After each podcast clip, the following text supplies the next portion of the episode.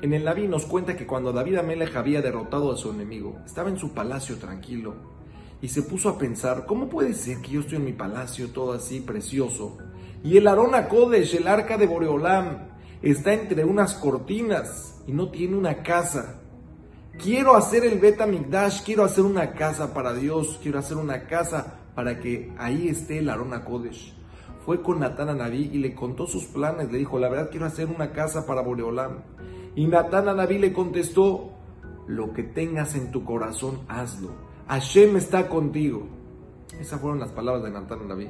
Pero nos cuenta el Naví que a la mitad de la noche se le apareció Boreolam a Natán Naví, o sea, le, habló por profecía y le dijo, corre ahorita a la mitad de la noche y vele a decir a David Amelech que él no va a construir el Bet que el Bet lo va a construir su hijo.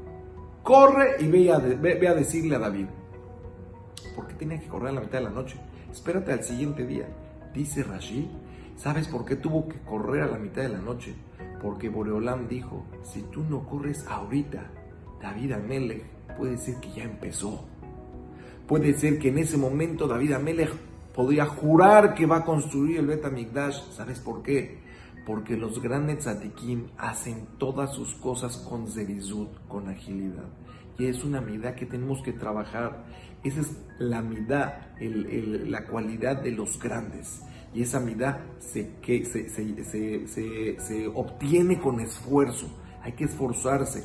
Como hemos dicho en otros videos, nuestra naturaleza es lo contrario. Nuestra naturaleza nos tiende a la pereza, a ser flojos, a caminar lento, a hacer las cosas para después.